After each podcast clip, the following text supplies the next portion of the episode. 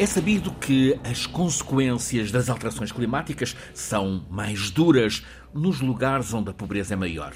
Temos nesta edição o testemunho de quem participa em programas do PNUD, ou seja, o Programa das Nações Unidas para o Desenvolvimento, em lugares que estão mais expostos à emergência, da Mauritânia às Filipinas, das Caraíbas Orientais ao Chad. Antes, um relance pela atualidade relacionada com o clima e a natureza.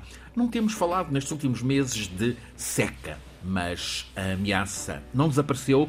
Um estudo espanhol diz-nos que, em consequência do aquecimento global e da baixa de precipitações, a água disponível nas bacias hídricas da Península Ibérica está com uma redução de 12% em relação aos valores de há 40 anos, anos 80. É perante esta realidade que o governo espanhol acaba de fixar o que chama de caudal ecológico para o Rio Tejo. Ou seja, a definição do mínimo de água que deve circular por este nosso rio internacional. Esta é, professor Filipe Duarte Santos, uma medida certamente relevante e espera-se com bom efeito para o curso português eh, do Tejo. Sem dúvidas, eh, vai ter eh, efeito sobre todo o trajeto do, do, do, Rio Tejo e, em particular, para, para Portugal. O principal uh, obstáculo que uh, existiu relativamente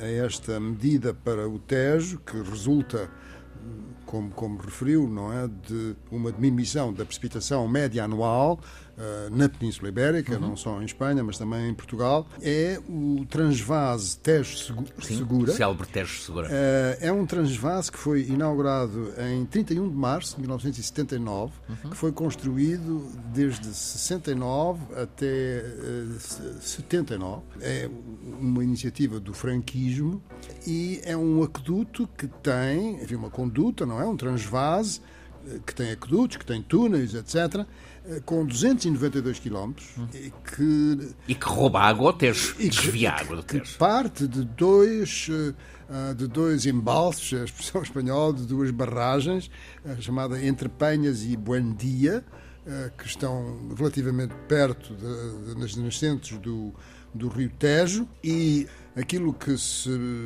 que, que se passa é que o, o, caudal deste, deste transvase é em média de 320 hectómetros cúbicos e está planeada uma redução que vai de 22 a 34%, ou seja, de 70 a 110 hectómetros cúbicos. Este transvase, durante 60 anos, eh, permitiu o desenvolvimento da agricultura na região de Alicante, Almeria, Alicante Almeria, e Múrcia, Múrcia. Portanto, uma grande atividade uh, agrícola nessa, nessa zona e, e também para a utilização humana, não é? Portanto, para, para, para os domicílios nessa, nessa zona que tem atraído muitos estrangeiros, que constroem as suas moradias, que têm uma piscina e depois há os campos de golfos associados, etc. Enfim, todo esse tipo de desenvolvimento. Mas, sendo insuficiente, fazem também o tratamento das águas residuais urbanas em grande escala. Portanto, têm o transvase de, de, do Tejo, fazem a reutilização das águas residuais urbanas e a desalinização. Ora bem, eh, é uma, foi uma decisão muito difícil para o governo espanhol, devido à oposição, precisamente, dessas eh, comunidades Alicante, Alicante e, Múrcia. e, Múrcia. mas finalmente a decisão foi tomada.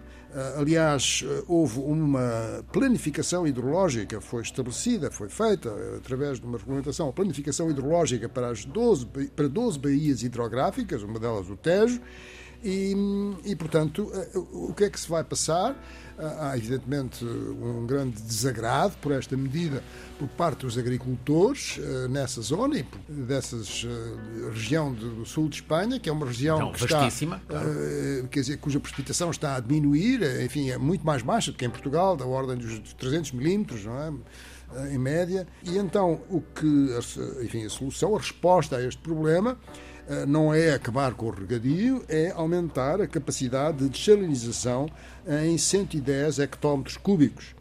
E para isso têm alocado 600 milhões de euros. É, é, é uma coisa significativa, só para enfim, dar um, contextualizar no contexto da Península Ibérica, não é? Uh, em Portugal uh, está a ser planeada a primeira central uh, de desalinização no Algarve e o custo está avaliado em 45 milhões. Portanto, Contraste com os 600 portanto, de Espanha. Sendo que em Espanha já há outras zonas com, com, com centrais de desalinização.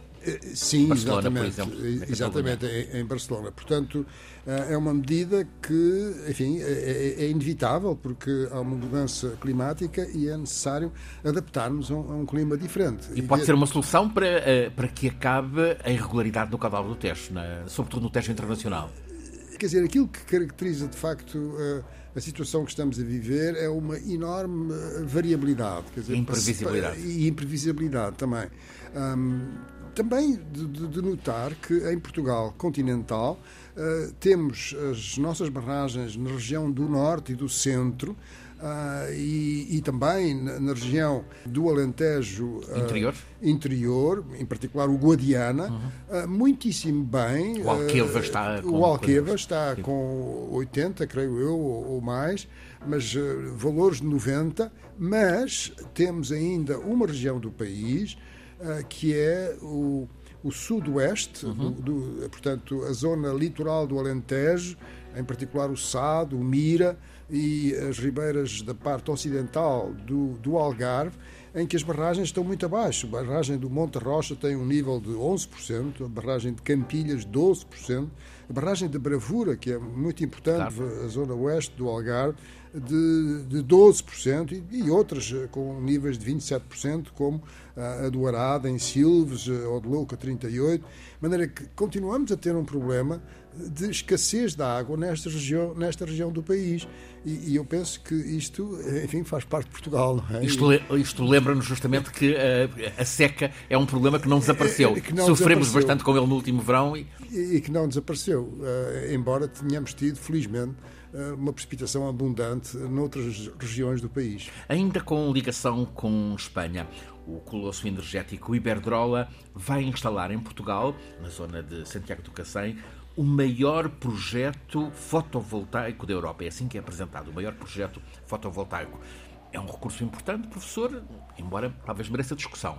Ah, sim, é, é, é certamente um, um, um, recurso importante. Mexe com a paisagem. Mexe com a paisagem. E este é o problema é, das fotovoltaicas. É, é, enfim, cada um terá a sua opinião e e há pessoas que são mais sensíveis a esse aspecto. Nós temos eh, na nossa paisagem eh, regiões em que temos muitas estevais, não é? Quer dizer, são terrenos, eh, enfim, com capacidade de produção muito limitada, em zonas que são acidentadas, não é? Que não são digamos, as mais adequadas à agricultura, em que se podem colocar estes, estes painéis solares mas evidentemente que é de respeitar a opinião de, de, que há pessoas que consideram que isso não é uma coisa boa, mas as alternativas não são muitas, quer dizer, as alternativas uh, são que nós precisamos de energia, não é? E, e aqui está uma fonte poderosa de e, produção de energia. Exatamente, isto vai, uh, estes painéis que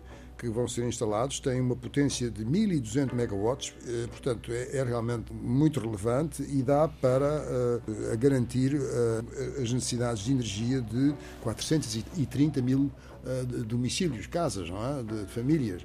Portanto, é, é uma coisa que é, que é significativa.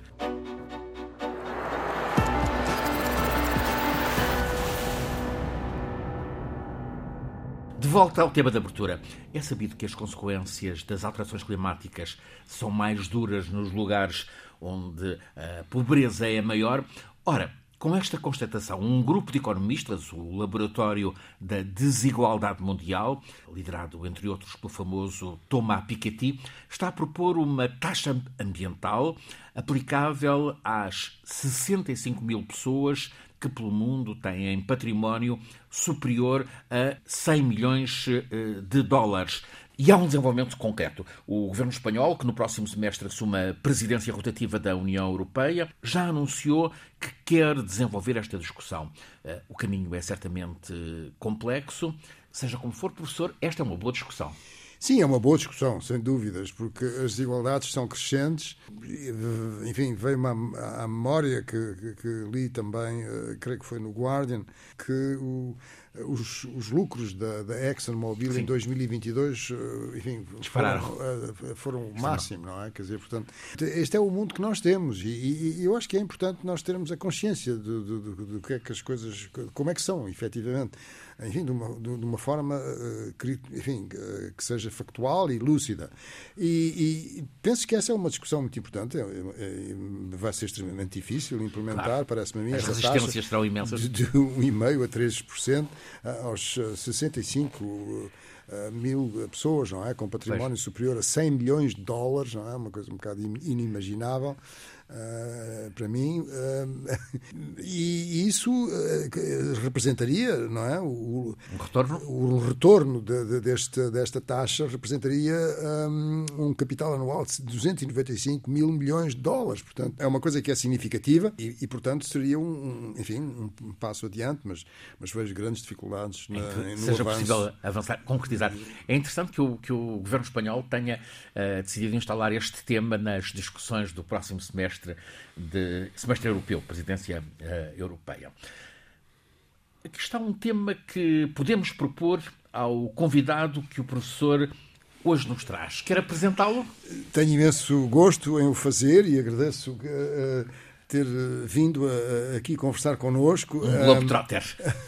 o Carlos Tito um, é, é doutorado em alterações climáticas e Políticos de Desenvolvimento Sustentável eh, pela Faculdade de Ciências da Universidade de Lisboa. É licenciado em Relações Internacionais, faz parte do Centro de Ecologia, Evolução e Alterações Ambientais. É uma pessoa que conhece bem esse aspecto do mundo, dos países menos desenvolvidos. Para mim é um, muito interessante ouvi-lo falar. Bem-vindo, Carlos Tito. Obrigado. Com a experiência, Obrigado pelo convite. Com a experiência que tem do terreno, esta, isto que acabamos de ouvir, a taxa climática sobre os mega ricos, Poderia melhorar alguma coisa? Eu, eu acho que, portanto, aquilo que o professor Felipe fez a alocução, destas uh, empresas uh, de energia estarem a ter uh, estes lucros inesperados, um, ehm, foi o secretário-geral das Nações Unidas que fazia a alocução ao facto que uhum. taxar estas empresas e utilizar estes recursos para financiar toda a questão da adaptação e a mitigação às alterações climáticas que faria um sentido a questão de taxar, digamos, os, os, os mais ricos uh, e as, as, grandes fortunas poderá ser, digamos. Uma ajuda. Uma ajuda. Embora quase uma gota d'água uh, no oceano. Não, e, e, repare, toda a questão do, da, das perdas e danos, não é? Que vai levar algum tempo até se, até se ser encontrado, digamos, um, um compromisso. Um compromisso.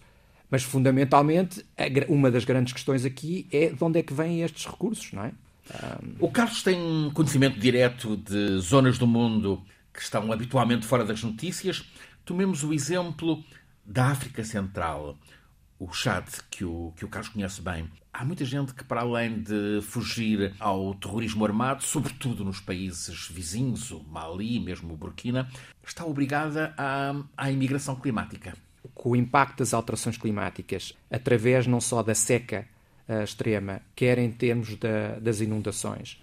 Uh, e o facto de serem países que. Dois fenómenos extremos. Seca Exato. por um lado, inundações por Exatamente. outro. Exatamente. E, e, o facto de serem, serem países onde as populações dependem da agricultura, não é? Não tendo esses, não, esses rendimentos, isso vai criar tensões internas, porque são também países onde existe uma, uma grande dependência do, do, gado, não é? E muitas vezes existem conflitos entre os criadores de gado. À volta destes países, o, os problemas com o terrorismo, depois um influxo de imigrantes.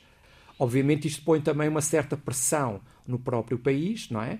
Porque há esta, esta imigração que, se por um lado é uma migração que é uh, devido ao, ao conflito, por outro lado, eh, há aqui um problema de acesso a recursos. Porque a partir do momento em que eles deixam de ter rendimento das, da, da, das aldeias onde vivem, são forçados a, a emigrar, não é?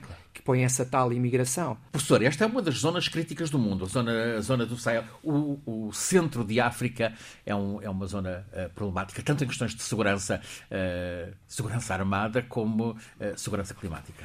Sim, sem dúvidas. E um, outro aspecto que, enfim, eh, que não vem simplificar a problemática é que são regiões onde a fertilidade humana é muito elevada, uhum. portanto, as populações são crescentes. Uhum. Mas aquilo que eu acho mais preocupante é também a problemática da dívida, não é? Estes países estão uh, completamente condicionados pela dívida, não é? Aquilo que têm que fazer é pagar os juros da dívida claro. e, portanto, não tem qualquer espécie de independência para eh, gerirem o pouco que, que efetivamente produzem, não é? Quer dizer, porque estão uh, uh, dominados pela questão da dívida e, e no, no, no, mundo atual, com todos os conflitos uh, existentes, violentos, ou, vejo pouca atenção para, para a África, o que me parece muito longe daquilo que muitas pessoas em todo o mundo falam que é o desenvolvimento sustentável e a sustentabilidade. Claro. O Carlos tem trabalhado muito o caso do, do, do Chad. Está a ser possível mitigar e conduzir a adaptação às alterações climáticas? Há um esforço da parte do, dos países, quer do Chad, e eu aqui também falo da, da Mauritânia, mas do Chad. No caso do Chad, aquilo que se fez foi, através do Plano Nacional de Adaptação, portanto, em que nós começámos a, a, a desenhar o Plano Nacional de Adaptação através de uma coisa que é muito interessante, que é a consulta nacional, quer em, ao, ao, nível das comunidades, quer ao nível dos poderes regionais e centrais. Funcionou essa consulta? Sim, para nós foi um bocado complicado, porque isto foi durante a pandemia. E, de facto, a consulta, apesar de ser, pronto, ser complicado fazer esta consulta, mas conseguimos fazer. E depois, obviamente, reunir a nível nacional e discutir, porque, obviamente, que, é que as soluções têm que vir de baixo, não é? Não só em termos das soluções, apontar quais são os problemas e também as soluções e ouvir as comunidades e saber o, o, o, o que é que pensam. E depois, identificar também quais são os setores no caso do, do Tchad, na parte da adaptação, questões como a água e saneamento, que é muito importante, uh, a questão da, das pescas, da agricultura, a parte das infraestruturas, a parte humana, enfim. Mas isto são, foram todas, uh, são setores que foram identificados pelas, uh, pelas pessoas, não é? Baseados, obviamente, na ciência disponível. Isso é algo que é, que é muito importante. Por outro lado, o, o país também tem estado, e eu trabalhei num outro, num outro projeto, que é como é que, uh, com, com, toda a questão de haver uh, uma grande dependência da agricultura, como é que se ajuda, uh, portanto, o, as populações, os agricultores, a terem acesso um, à tecnologia, que é, é, algo que é muito importante, o acesso à tecnologia. Não, quando falo aqui de tecnologia, não só em termos de estações, mas dados, que é muito importante, para depois se poder transmitir às populações para elas se poderem adaptar, adaptar melhor, ter mecanismos de alerta precoce, para poderem prever, no caso, por exemplo, de, de inundações, ou outras coisas mais, mais simples, que é a questão das sementes melhoradas, portanto, a partir do momento em que há determinado tipo de culturas que deixam de ser possíveis, de ver como é que se pode ter culturas que sejam mais resistentes ao clima, muitas delas já baseadas em experiências que existem no próprio país, e também das próprias populações terem este acesso às cadeias de valor agrícola. Isto é algo que é sempre muito importante e que o país está, está, está a tentar desenvolver. É um é? amparo às populações. Exatamente. Isto também se, também se encontra um pouco na, na própria Mauritânia. Nas suas missões do, do PNUD, o Carlos também esteve em Barbados, Caraíbas eh, Orientais. Aí é uma outra realidade.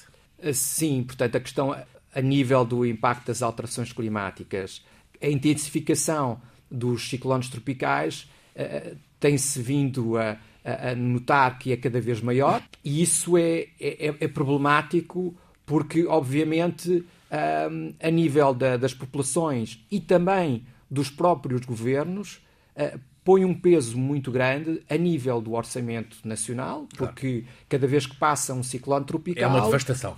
É, é uma, é uma devastação e o próprio não há resposta orçamental para dar, não é? E depois tem que se recorrer à ajuda internacional e, por outro lado, também a nível nacional das populações, de, de, vamos, o caso, por exemplo, da infraestrutura, que é sempre complicado, como é que, enfim, se poderá estar mais adaptado uh, ao, ao impacto. Só que estes fenómenos são cada vez mais intensos. Sendo que, professor, os ciclones são uma realidade com a qual há que saber conviver. Sim, uh, os ciclones, uh, sabe-se que uh, existiram sempre, não será talvez. mas sim, mas penso que desde sempre, não é? No, no sistema climático da, da Terra. E, e, e, estão divididos em cinco categorias. Categorias dependem da velocidade dos ventos, um, os que têm ventos mais fortes são os da categoria 5 e aquilo que se passa é que, imaginando que cada categoria corresponde a uma fatia, a fatia dos 5 está a aumentar. Mas eh, não há, eh, enfim, evidência eh, robusta de que o número esteja a aumentar. É? o número, portanto, a frequência. Mas a intensidade que sim. aqueles que são de 5 são muito mais poderosos em claro. termos de ventos, sim. Uh, a, tese do, do, do, do, Carlos Tito foi uh, sobre uh, o impacto de um, de um super furacão da categoria 5 que atravessou as Filipinas. Os furacões são uh, como se fossem monstros marinhos, não é? E quando chegam à Terra morrem. Uh, mas simplesmente as Filipinas não são propriamente terra, é? são ilhas, uhum. e portanto ele atravessou aquilo e destrói. Quer dizer, e as Filipinas é um dos países do mundo mais vulneráveis aos ciclones tropicais. E a tese dele, que foi orientada pelo, uh, por mim, pelo professor uh, João Ferrão, foi sobre a adaptação de uma cidade, Tacloban, um, precisamente depois da passagem deste furacão Haiyan. Sim, foi, foi, onde houve uh, 6.300 uh, mortos. No e o Carlos teve essa experiência de terreno, esteve lá há vários anos. Sim, eu, eu estava lá quando este, este ciclone tropical passou. E é, Como é essa experiência? É, é muito complicado. As Filipinas recebem, em média por ano, 20 eh, ciclones tropicais. Para as populações locais, que estavam habituadas a estes ciclones tropicais, e que achavam que sabiam se adaptar aos, a estes uhum. ciclones tropicais, quando estes ciclones tropicais começam a ser mais intensos, eles não têm, é-lhes difícil uh, se adaptarem. Porquê? Porque não sabem o que, o que, como hão de reagir. Portanto, a destruição deste ciclone tropical do Haiyan foi tal, um, ehm, não só em termos de fatalidades por onde passou, mas fundamentalmente a, a infraestrutura, a, a, agricultura cria um, um, peso enorme no próprio país, que depois leva muitos anos um, a, recuperar. a, recuperar. E, por exemplo, quando nós olhamos ao nível humano, não é? As pessoas que não só perderam entes queridos. Ah, e há uma coisa aqui importante: é que nós falamos dos, dos falecidos que se sabem. Houve muita gente que desapareceu foi para o mar e esses não são dados como, uh, como, como mortos, não é? Até que estas pessoas recuperem outra vez, que voltem a estar como estavam antes do, deste uh, fenómeno extremo, levam muitos anos. Uh, não só em termos de, de trabalho, em termos psicológicos, eh, em termos sociais, leva muitos anos. E o isso... apoio, há, há, apoio mínimo a essas pessoas? Sim, há uma coisa muito, muito interessante nas Filipinas. Os filipinos são um povo de entreajuda. Solidário. Solidário. Não só a nível emocional, a nível uh, financeiro, eles, eles são muito bons nisso. São mesmo muito bons. O, o que acontece é que é, é, muito, é muito complicado quando se está a ter este tipo de, de, de fenómenos uh, com este tipo de intensidade. Eu, eu trabalhei com uma, e isto é uma coisa que é muito interessante, estive a trabalhar com uma, com uma organização não governamental que é a OM Lopes, que eles são, digamos, uma empresa do setor da energia e resolveram criar uma, uma fundação, uma, uma ONG, que se dedicasse a, ao, à, à, ciência. Não é? E para pôr, para pôr ao, digamos, ao dispor da, da população, do país, esta ciência e ajudar, de certa forma, com a questão da adaptação, com a questão da mitigação. O que é muito interessante, como é que o setor privado também contribui a história de dar, de, uh, give back to the community, ou retribuir à comunidade. Isso é algo que é muito importante. Por exemplo, eu, eu estive associado a eles no o artigo científico que eu, que eu, que eu fiz. Uh, a importância era que este artigo científico depois fosse posto por toda, todos os dados e todas as, eh, as informações que foram geradas por nós, não é? por mim e pela equipa da OML. Fossem a benefício da população. Fossem benefício e, fundamentalmente, que depois nós fôssemos a Tacloban e lhes dessemos isto, foi o que a, isto é o que a ciência nos diz, e isto é o resultado do, daquilo que nós falámos com vocês e com as populações locais. Por favor, utilizem estes dados para futuros, uh, um, para futuros impactos. A minha tese também tinha muito a ver com a, questão toda do ordenamento do território, não é? Que aqui era muito importante, uh, da forma como é que as pessoas, porque as pessoas que tinham as habitações que estavam mesmo sobre a, a, a, praia foram completamente devastadas, não é? E fundamentalmente aquilo eram, eram casas precárias, não é? Porque tendencialmente as pessoas que são mais pobres têm esta vão para as áreas, vão para áreas perto de, das orlas marítimas e como tal tem um impacto maior cada vez que há cada vez que há o impacto destes uh, ciclones tropicais, porque não são só os ventos, é criada uma onda, uma, onda que é uma coisa enorme, e no caso, por exemplo, do Haiyan, foi muito problemática porque as pessoas. Como estavam... um tsunami? Não, sim, mas estamos a falar. De, 11 metros. 11 sim, metros. Exatamente. 11 metros. E, e, é problemático porque as pessoas no passado estavam eh, habituadas a umas ondas pequeninas e não sabem como é que, como é que reagir. São sim, situações desesperantes. Sim, as, as imagens do, do, do, da destruição provocada pelo, pelo furacão uh, Haiyan são, são impressionantes. O, o, que se passa no, no furacão é que a pressão no centro do furacão, no olho do furacão, é muito baixa e, e, portanto, suga a água do mar, quer dizer, a água do mar eleva-se, eh, e quanto mais baixa for a pressão, mais se eleva, e ao, o, o ciclone tropical, ao deslocar-se, quando chega à Terra, isso representa como se fosse um tsunami, não é? Talvez até pode ser muito pior que um tsunami, que neste caso tinha 11 metros, portanto é uma barreira de 11 metros de água que invade aquelas ilhas e que destrói tudo, obviamente. Não é? Filipe Duarte Santos, professor catedrático na Faculdade de Ciências da Universidade de Lisboa, conduz-nos todas as semanas neste programa A Escala do Clima, realização em parceria entre a Escola Superior de Comunicação Social e a Antena 1, rádio pública da RTP. Está em difusão rádio no FM da Antena 1 todas as quartas-feiras a seguir às notícias das 11 da noite. Disponível no streaming da Antena 1, em podcast no sítio RTP Play, A Escala do Clima. Este é o 66º episódio, o 22º deste segundo ano. É um programa feito por Alice Vilaça, Nuno Portugal, Paulo Cavaco, Pedro Sousa, por mim, Francisco Sena Santos, sempre pelo professor Filipe Duarte Santos, nosso condutor científico, e hoje como convidado, Carlos Tito Santos.